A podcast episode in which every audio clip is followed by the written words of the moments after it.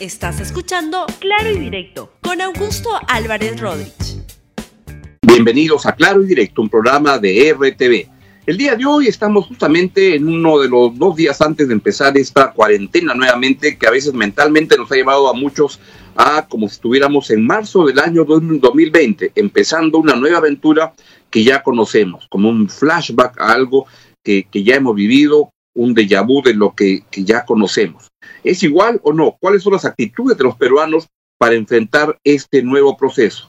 Jorge Yamamoto es un psicólogo social que, tiene opiniones muy, muy interesantes sobre cómo los peruanos nos comportamos, por qué hacemos lo que hacemos, y lo hemos convocado nuevamente para poder conversar con él para que nos ayude a entender algo que a veces nos es muy difícil de entender. Jorge, muy buenos días. Buenos días, Augusto. El comportamiento eh, de esta cuarentena o los previos es un poco diferente, pero no muy diferente. Si vamos a analizar la conducta racional de la conducta no racional, si eh, analizamos la situación, los mercados, bodegas y supermercados no van a cerrar, va a continuar el abastecimiento. Entonces, habría que seguir comprando al mismo ritmo. Sin embargo, lo que vemos en las calles es todo lo contrario, que la gente está eh, adquiriendo papel higiénico como para empapelar toda su casa y que están acumulando una gran cantidad de alimentos. ¿Por qué ocurre eso? Porque nuestra conducta en la mayoría de las veces es una conducta automática. ¿Y eso qué quiere decir? Que tenemos un estímulo como cuarentena y sin pensar reaccionamos. Ahora, la pregunta del millón entonces es, ¿qué hay en eh, qué procesador, qué galleta interviene en ese pensamiento automático? Hábitos adquiridos y el proceso de evolución ancestral que ha moldeado nuestro cerebro automático por miles de años. Entonces, ¿qué ocurría si nosotros veíamos un terremoto, veíamos eh, un huaico, rápidamente decíamos va a faltar lo fundamental. Y aquel que eh, recogía y acumulaba los recursos era el que terminaba sobreviviendo y así se dio un proceso de selección natural para los acumuladores en emergencia. Entonces, ahora sale la cuarentena y automáticamente sale la conducta de acumulación. Incluso personas en el supermercado ya adentro se abalanzan con ansiedad y por poco abrazan y besan al papel higiénico. Ahora, los frijoles, el arroz, se eh, entiende un poco más, pero ¿qué pasa con el papel higiénico? Antes, en el periodo ancestral, íbamos al río o con hojita resolvíamos nuestro problema. Pero ahora el papel higiénico se ha vuelto un artículo de confort fundamental. Las personas no se imaginan usando jabón y agua, entonces ese, eh, eso genera esa reacción impulsiva de confort básico por encima encima del arroz y de los eh, frijoles. Lo importante señalar esto es que estamos reflejando que nuestra conducta es muy automática, es poco racional y esa galleta envenenada en este momento de irracionalidad es la que está detrás de todos los problemas de la pandemia. ¿A qué me refiero? Ir a una fiesta COVID es algo automático e irracional. Eh, tener eh, la reunión familiar es algo automático e irracional. Entonces ese es el chip que está fallando y tenemos que atacar en ese chip. Las campañas de comunicación racionales, el disco rayado no va a funcionar y hay que hacer programas de cambio de comportamiento basados en las conductas automáticas de las personas. ¿Y cómo, cómo meterle entonces, cómo introducirle a la gente un comportamiento más racional ante lo que es evidentemente comportamientos muy racionales? Porque, y, no es que la anterior pandemia o la pandemia ocurrió hace 80 años, está presente desde hace este, poco tiempo, pero igual como ratitas de, de, Pablo prendieron la luz y fuimos a corriendo a comprar papel higiénico. ¿Cómo, cómo explicarle a la gente que, que no requiere hacer eso? Es más, eh, personas que están enterrando a un familiar por COVID están tomando de un solo vaso reunidos sin mascarilla. Entonces ahí vemos la potencia de la conducta irracionalidad, de irracional y la impermeabilidad a la razón y a la evidencia. En el corto plazo, lo que funciona es la norma que se sanciona y se castiga drásticamente.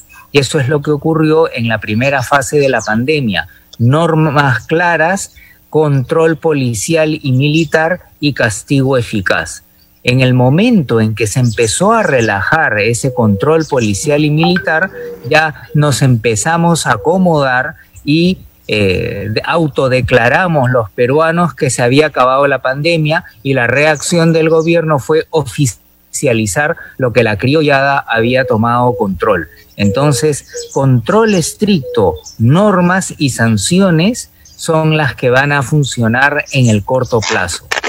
En el mediano plazo existen una serie de técnicas para entrenar a las personas en comportamientos no automatizados.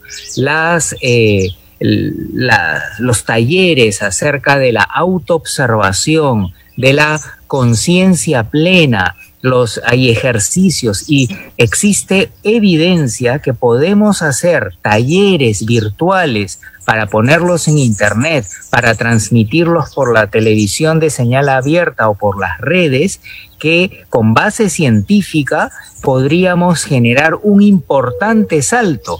Eso lo propusimos en el mes de marzo y hasta ahora no nos hacen caso, pero eso iría a la, a la neurona para generar mayor conducta consciente. Y en el largo plazo, además de enseñar lenguaje y matemáticas, la escuela debe tener un programa central de desarrollo de la conducta consciente, del esfuerzo de control, de la autorregulación del pensamiento y de la emoción. Y por qué no, las empresas deberían de hacer estos talleres porque va a aumentar su productividad, va a reducir los riesgos de seguridad industrial y además va a hacer que si todas las empresas se unen, eso tenga un impacto masivo en nuestra conducta ciudadana. Somos los peruanos muy diferentes a, ciudadanos de otros países. En el Asia uno tiende a ver comportamientos más disciplinados, más como de, acato a lo que la autoridad dice. En Europa también, y en la región, no sé, comparo con Chile, tienden a ser más ordenados. Somos los peruanos, este, natural born, este, chongueros, o no sé cómo llamarles, que nos gusta romper la ley. Eh, no, no somos naturalmente eh, eh, dados al caos hay un proceso histórico y hay un proceso educativo corto. El proceso educativo corto es que si nos vamos a los países asiáticos, al Reino Unido, por ejemplo, que tiene una conducta de racionalidad y de cumplimiento de norma muy eh, elevado dentro del estándar europeo, vamos a ver que los niños, cuando empiezan a hacer algo que transgrede el derecho de los otros, son rápidamente señalados, ¿no? Entonces va un niño y se va a la mesa de, otra persona en un restaurante y rápidamente lo llaman, no se molesta al vecino, ven para acá. Mientras que en el Perú tú estás comiendo y viene el niño y te mete el helado en el cachete, agarra tu papa frita en la cola, están eh, punteándote. ¿No? Acá la cola es sistema braille, mientras que en estos otros países el niño se acerca un poquito, se respeta a la otra persona, ven, acércate hacia mí. Entonces desde pequeño se va formando esa conciencia de que hay otras personas con deberes y con derechos, ¿no? Se eh, fomenta la empatía desde pequeños y el resultado es ese tipo de eh, comportamiento. Pero hay otra faceta, es una faceta más macro. En eh, países de un elevado cumplimiento hay menos normas más claras y más factibles de concretar. En el Perú hay demasiadas normas y muchas de ellas son difíciles o imposibles de cumplir. Entonces, ¿cuál es la reacción natural? generar una cultura de la transgresión de la norma, del atajo, e incluso ese atajo es visto como heroico. La criollada no es algo mal visto, sino algo lamentablemente bien evaluado. Entonces vamos a tener unas circunstancias históricas que además añade que como provenimos de una cultura, en primer lugar virreinal, en segundo lugar aristocrática, el hacer lo que te da la gana era una señal de estatus. Eh, en otros países alguien hace lo que le da la gana y es rápidamente reprimido y visto como un subciudadano. Acá el que hace lo que le da la gana es el que tiene más estatus. Entonces, tenemos ahí el triángulo de las Bermudas, donde todo esfuerzo de ciudadanía desaparece misteriosamente. Y eso, Jorge, puede tener que ver con que tenemos autoridades que hacen lo que les da la gana y no cumplen las normas. A veces, te, cuento, una vez tuve una reunión con el canciller de, de, Singapur, que es un país pues muy pequeñito, pero muy importante, y éramos cuatro periodistas y terminamos la, la reunión y el canciller nos acompañó hasta la puerta de su oficina, siguió por el corredor, fue con nosotros por el, ascensor, este, bajó hasta el primer piso, caminó hasta la misma puerta. Y yo le dije, qué amable de acompañarnos. Y me dijo, mira, el protocolo manda que yo te me despida en la puerta de, mi oficina, pero, pero en verdad quiero fumarme un cigarro y por eso estoy saliendo fuera de la, del, del, del edificio para poder fumarlo. Entonces, cuando las normas las cumplen desde las principales autoridades, como que nos acostumbramos a que es normal. Cuando las normas las incumplen las autoridades, como que todo se desordena.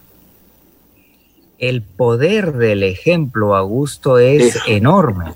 En una cadena de supermercados peruana, en donde se caracteriza porque los colaboradores son muy amables, el eh, dueño de la cadena o el eh, director general entraba a una tienda y veía que algo estaba sucio, él mismo se metía, traía el trapeador y lo secaba. Había mucha gente que, tenía esa, esa, característica, claro. Y él mismo embolsaba, se volvía aduanero. Entonces, con ese ejemplo, la gente desarrolla una mística y sigue al líder. Bueno, en los otros casos también se sigue al líder, pero es a como él hace lo que le da la gana, yo también hago lo que me da la gana. Entonces, si alguien me pone un letrerito de pare y me, me enforza que haga eso, yo voy a salir, tú con quién crees que estás hablando, no sabes con quién te estás metiendo, tú no tienes la educación que yo tengo, ni el carro que yo tengo. Entonces esa es la raíz del complejo que hay que extirparlo radicalmente, porque de lo contrario vamos a tener otro bicentenario aún más caótico en cuanto a la conducta ciudadana. Jorge, muchísimas gracias por tus tan, tan interesantes apreciaciones para poder entender cómo somos los, peruanos y, te voy a seguir molestando porque la verdad que eres muy importante para nuestra audiencia que, le gusta mucho escucharte las cosas que nos vas explicando. Muchas gracias. Gracias a ti, Augusto, por la excelente. Saludos ahí a la, a la gente del, del, del sur chico. Muy bien. chao, chao. Muy bien, señor Jorge Yamamoto, psicólogo social, cuyas opiniones apreciamos mucho en RTV. Yo particularmente me son muy interesantes para entender cómo funcionamos los peruanos, cómo actuamos los peruanos. Bien, y nos vemos el lunes. Cuídense mucho. Ya arranca la cuarentena este, el día domingo. Entonces, aportarnos bien y no se olviden, seamos solidarios con las personas que la están pasando peor que nosotros en este momento tan difícil para el Perú y para la humanidad en su conjunto. Chao, chao, cuídense. Chao, chao. Gracias por escuchar Claro y Directo con Augusto Álvarez Rodríguez. Suscríbete para que disfrutes más contenidos.